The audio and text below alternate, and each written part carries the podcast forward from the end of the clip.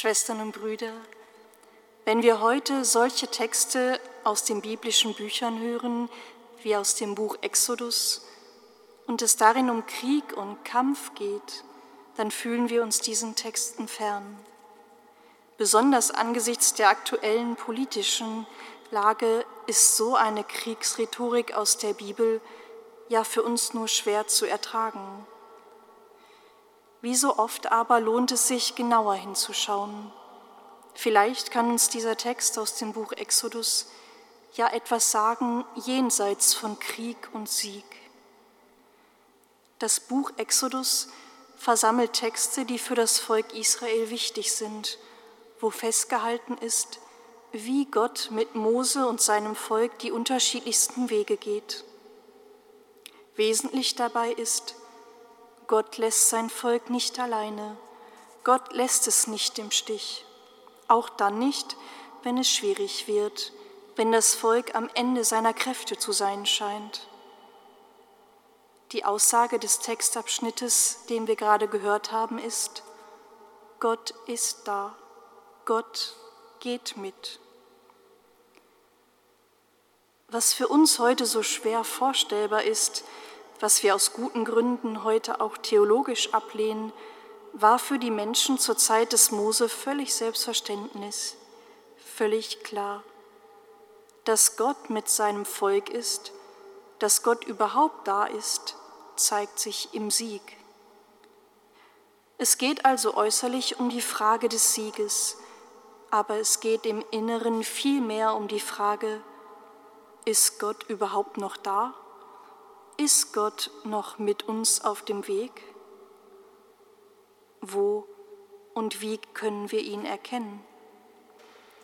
Diese Fragen sind vielen von uns nicht fremd.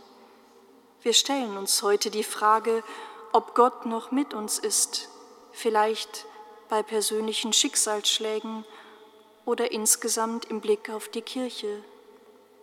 Mitten in der Krise der Kirche und auch der Weltpolitik stellen wir die zermürbende Frage, ist Gott denn noch da? Geht er noch mit uns? Ob Gott mit seiner Kirche, mit uns noch unterwegs ist, sehen wir weder an der Anzahl der Gottesdienstbesucher noch der Anzahl der Kirchenein- oder Austritte.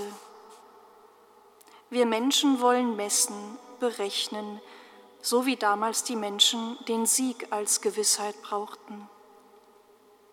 Wenn überhaupt aber, könnte man es daran erkennen, wie wir uns um Kranke kümmern, wie um Geflüchtete sorgen, wie wir miteinander und mit anderen umgehen, wie wir miteinander und übereinander reden und daran, ob wir mit Gott in Verbindung sind, wie wir unser Leben aus der Verbindung mit Gott gestalten, wie wir beten. Es ist ja schon bemerkenswert, dass Mose betet, während die anderen kämpfen. Er hat noch zwei mitgenommen, Aaron und Hur, die ihn im Beten unterstützen. Es gibt also die, die nicht mit auf den Berg gegangen sind, die kämpfen, die die Arbeit machen und diejenigen, die betend den Himmel offen halten, die frei sind für das Gebet. Das Bild des betenden Mose, der gestützt wird, ist ein schönes Bild für das christliche Leben und die Gemeinschaft der Kirche. Beten kann auch anstrengend sein und Kraft kosten. Es braucht Menschen, die andere stützen, auch im Glauben auch im Gebet. Und im Blick auf unsere Situation könnte man sagen, Kirche geht nur im Miteinander aller, die sich gegenseitig stützen. Nicht im Gegeneinander, sondern im Miteinander zeigt sich, dass Gott mit uns auf dem Weg ist. Das heißt, im Miteinander, das Spannungen aushält. Die Frage wird uns immer beschäftigen. Wie bleiben wir zusammen auf dem Weg? Wie halten wir Menschen den Himmel offen?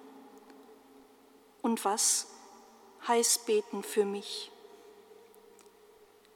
Am Ende des morgigen Sonntagsevangeliums heißt es, wird der Menschensohn, wenn er kommt, den Glauben auf der Erde finden?